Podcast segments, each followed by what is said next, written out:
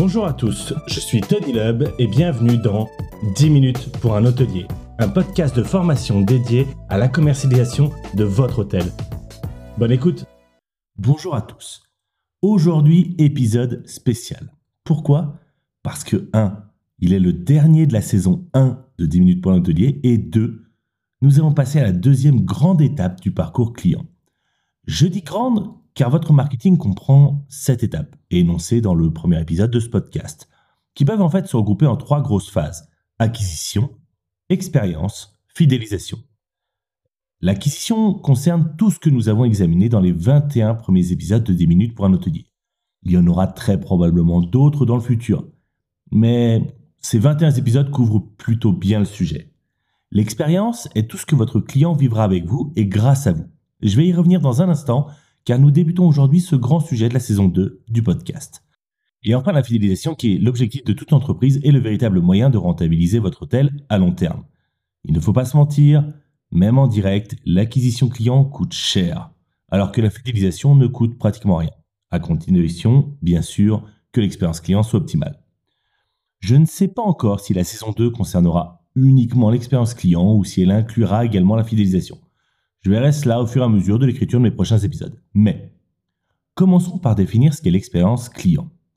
Très souvent, quand je pose la question à des hôteliers, on me répond c'est tout ce que le client aura vécu pendant son séjour dans mon hôtel. Même si ceci est vrai, il manque à cette définition deux choses cruciales. La première inexactitude est que ce n'est pas tout ce qu'il a vécu pendant son séjour dans votre hôtel, mais, comme le dit si bien mon très cher ami Thomas Yang, l'ensemble des interactions qu'il aura eues avec votre société. Le terme société est utilisé ici pour hôtel afin d'éviter toute confusion entre votre hôtel en tant que bâtiment et votre hôtel en tant que concept et entreprise. Vous voyez donc que surfer sur votre site web fait partie de l'expérience client. Recevoir une enquête de satisfaction, un email de pré-séjour ou une confirmation de réservation, faciliter la compréhension de vos offres sur Internet, bien décrire vos conditions d'annulation, etc. font également partie à 100% de votre expérience client, au même titre que le vécu effectif dans votre hôtel, check-in, qualité des lits, petit déjeuner, etc. Vous avez là un éventail de possibilités qui méritent votre attention. En fait, vous pourriez même l'étendre à des choses comme le transport de l'aéroport à l'hôtel ou les restaurants autour de chez vous. Bien sûr, il est dur d'améliorer l'expérience client d'un restaurant se trouvant à 150 mètres et surtout dont vous n'êtes pas le gestionnaire. Aussi pourriez-vous décider de ne pas prendre cela en considération lorsque vous travaillez votre concept d'expérience client. Mais quelle erreur ce serait Votre client attend de votre part des conseils pertinents sur les environs de l'hôtel. Donc, même si vous ne pouvez pas améliorer la cuisson des steaks d'un resto, vous devriez tester tous les restos du quartier pour être capable d'en recommander un bon à votre client. Travail ardu, certes, qui réclame de l'assiduité, mais délicieux quand il s'agit de goûter tous les merveilleux desserts proposés et surtout très efficace pour l'expérience client. Voyez l'idée?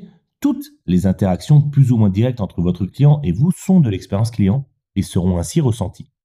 Il y a néanmoins un peu plus à savoir ici. Je vais donc reprendre en partie une conférence que j'avais l'habitude de donner sur ce sujet. Commençons par citer Thomas Culbité. Je n'ai aucune idée de comment prononcer le nom Culbité, ça s'écrit K-U-L-B-Y-T-E accent aigu. Culbité, je crois.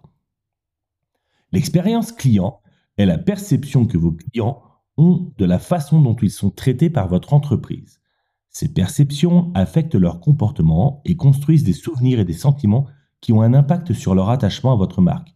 Entre autres termes, s'ils vous aiment et continuent à vous aimer, ils feront des affaires avec vous et vous recommanderont à d'autres.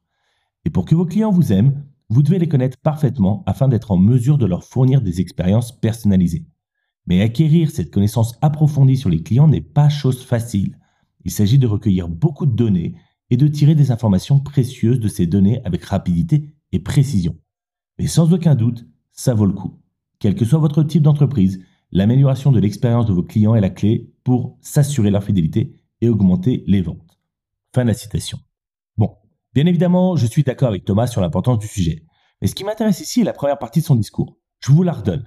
L'expérience client est la perception que vos clients ont de la façon dont sont traités par votre entreprise. Le mot employé est perception. Voici la définition de percevoir dans le dictionnaire français. Prendre connaissance des objets qui ont fait l'impression sur les sens et en concevoir l'idée. En concevoir l'idée. et non pas observer une chose telle qu'elle est. La perception a à voir avec la transmission de quelque chose depuis l'univers physique vers une idée.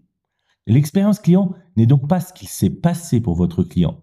L'expérience client est la sensation et l'idée de ce qu'il s'est passé. C'est extrêmement différent. Pour bien saisir cette subtilité, voici deux exemples concrets. Première situation. Vous avez payé la meilleure agence web pour vous créer le plus beau site qui, en plus, se charge à la vitesse de la lumière. Vous vous dites alors, oh oui, ça c'est sûr, j'ai mis le paquet sur l'expérience client digitale que je fournis en amont de la réservation, ça va être super. Votre client arrive sur votre site et trouve une chambre double de luxe. Il se rend ensuite sur votre moteur de réservation et ne trouve qu'une chambre double supérieure. Bouh, le vilain oubli. Résultat, il est confus et préfère réserver ailleurs. Il aura plus ou moins une pensée du style cet hôtel est confus et ses chambres semblent étranges. L'idée qu'il gardera de vous est celle d'un hôtel amateur. Il a simplement eu une mauvaise expérience client de votre hôtel. Deuxième situation, vous donnez la consigne de fournir un code Wi-Fi à tous vos clients dès leur check-in. Vos réceptionnistes exécutent l'ordre systématiquement et les clients concluent que c'est normal. Résultat, alors que vous avez tenté d'améliorer l'expérience client, vos clients ne le perçoivent pas. Même situation, mais avec une petite fantaisie en plus. Vos réceptionnistes reçoivent la même consigne que précédemment, sauf qu'ils ajoutent un message qui apporte un soin particulier. Bonjour monsieur, voici votre code Wi-Fi. J'imagine que vous avez un tas de mails et de messages à checker. Aussi ai-je pris la peine de vous préparer le code dès ce matin. Le client, étonné mais ravi, se dit alors Effectivement, il fallait absolument que je check mes messages à mon arrivée. Ils anticipent vraiment bien les besoins clients dans cet hôtel. Et hop, voici une expérience client réussie.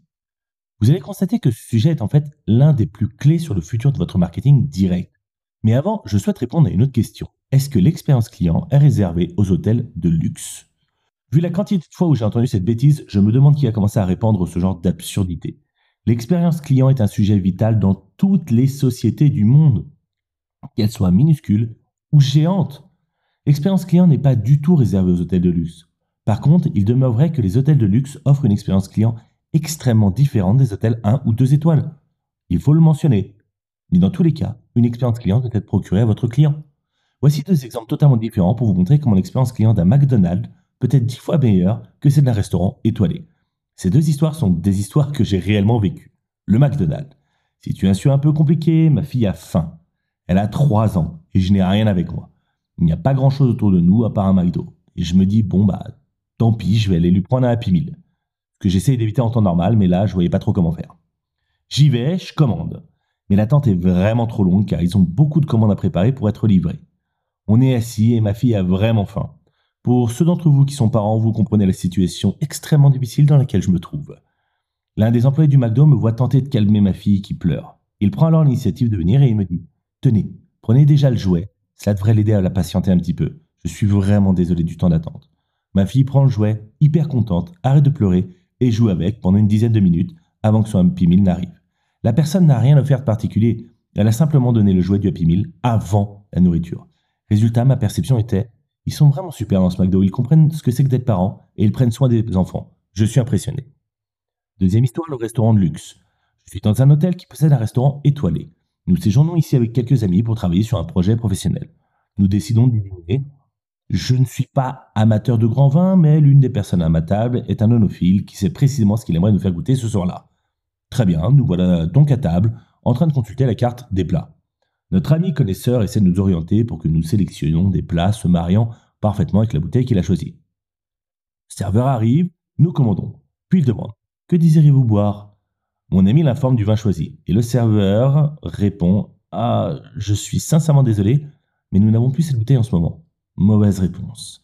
Mon ami, légèrement frustré, décide de choisir une autre bouteille, même problème, même réponse. Le voilà dans l'obligation d'opter pour un autre vin qu'il obtient finalement.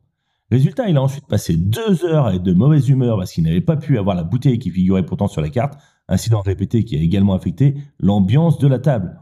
Conclusion, parce que ce grand restaurant était absolument nul en informatique et n'était pas capable de mettre à jour sa carte rapidement, l'expérience client fut une catastrophe.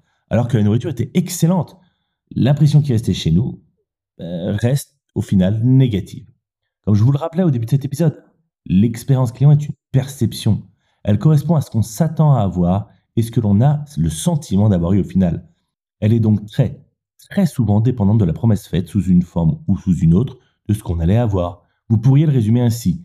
La qualité de l'expérience client est relative à la différence entre la promesse liée au produit et le produit lui-même. Promettre peu, donner beaucoup égale expérience client idéale. Promettre beaucoup, donner moins égale expérience client catastrophique. Bref, nous aurons tout le plaisir de parler encore et encore d'expérience client pendant la prochaine saison de 10 minutes pour un hôtelier. Tout d'abord, comme nous nous approchons du mois d'août, je vais m'accorder un petit congé pour me reposer. La saison 2 ne débutera donc qu'à la rentrée. Ouais, bon.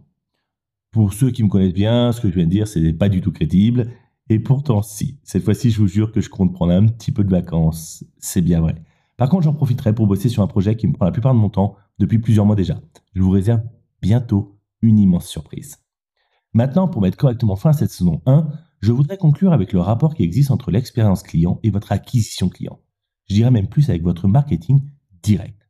Donc, quel est le rapport entre expérience client et marketing direct? Eh bien, il y en a trois.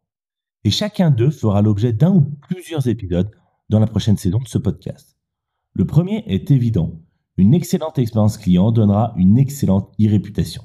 Cela signifie une très bonne visibilité pour votre hôtel. Qui dit plus de visibilité sur TripAdvisor, Booking et autres, dit plus de personnes qui rechercheront ensuite votre site web et donc plus de résas en direct.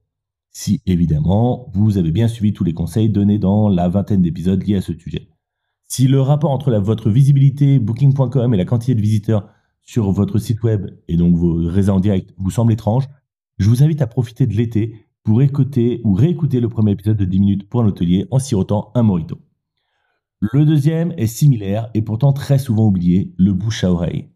En effet, 27% des réservations dans un hôtel débutent par une forme de bouche à oreille, statistique que j'avais établie il y a quelques années en analysant plusieurs millions de réservations. Pour faire simple, on pourrait traduire ce chiffre de cette manière. Un client sur quatre, ayant eu le sentiment que votre expérience client était géniale, finira un jour par vous envoyer un nouveau client. Et si vous avez bien fait votre travail, ce nouveau client viendra bien évidemment en direct via votre site web. Nous verrons un peu plus tard comment provoquer la chance sur ce sujet. L'expérience client aura donc un effet boule de neige sur le long terme, entraînant de plus en plus de clients qui arrivent grâce à du bouche à oreille. Et finalement, celle-ci aura un impact direct sur votre fidélisation client. Une bonne expérience client, doublée d'une excellente stratégie de fidélisation, multipliera par deux vos chances qu'un client, devant revenir dans votre région, bien évidemment, décide de séjourner à nouveau chez vous. Doublé, ce n'est pas rien. Dans la saison 2 de 10 minutes pour l'hôtelier, nous détaillerons tout cela point par point. Et vous découvrirez exactement comment mettre en place, toujours très simplement, les outils et les astuces nécessaires à l'explosion de votre commercialisation directe grâce à l'expérience client. Parce que ceci n'a pas qu'un côté positif. Vous avez en fait un côté extrêmement négatif lié à ce sujet la mauvaise expérience client. Je vais d'ailleurs très probablement commencer la prochaine saison par un épisode dédié à ce sujet. Je ne sais pas encore. Faut que j'y réfléchisse. Et pour résumer, voici ce que j'ai observé de manière systématique. 100% des hôtels qui ne prenaient pas soin de l'expérience client finissaient par avoir la quasi-totalité de leurs réservations faites via des hôtels. Je vous la redonne. 100% des hôtels qui ne prenaient pas soin de l'expérience client finissaient par avoir la quasi-totalité de leurs réservations faites via des OTA. Et ce, malgré parfois une stratégie d'acquisition client en direct quasiment parfaite. Si vous souhaitez avoir énormément de réservations en direct, vous n'aurez pas le choix que de vous investir énormément sur la mise en place de tout ce que nous couvrirons dans la saison 2 de 10 minutes pour l'hôtelier. Je vous dis donc à bientôt, le 5 septembre pour être exact. Je vous souhaite à tous de merveilleuses vacances pour les hôteliers situés loin de la mer et une autre saison du tonnerre pour ceux dont ce sera le pic de la saison. À très bientôt. Merci à tous d'avoir écouté cet épisode. Ce podcast est gratuit et le restera. Mais si le format vous plaît et que vous souhaitez soutenir cet investissement, vous pouvez nous aider du montant qui vous conviendra en allant sur tipeee.com slash podcasthotel. t i p e e, e slash podcasthotel tout attaché. Merci et à très bientôt.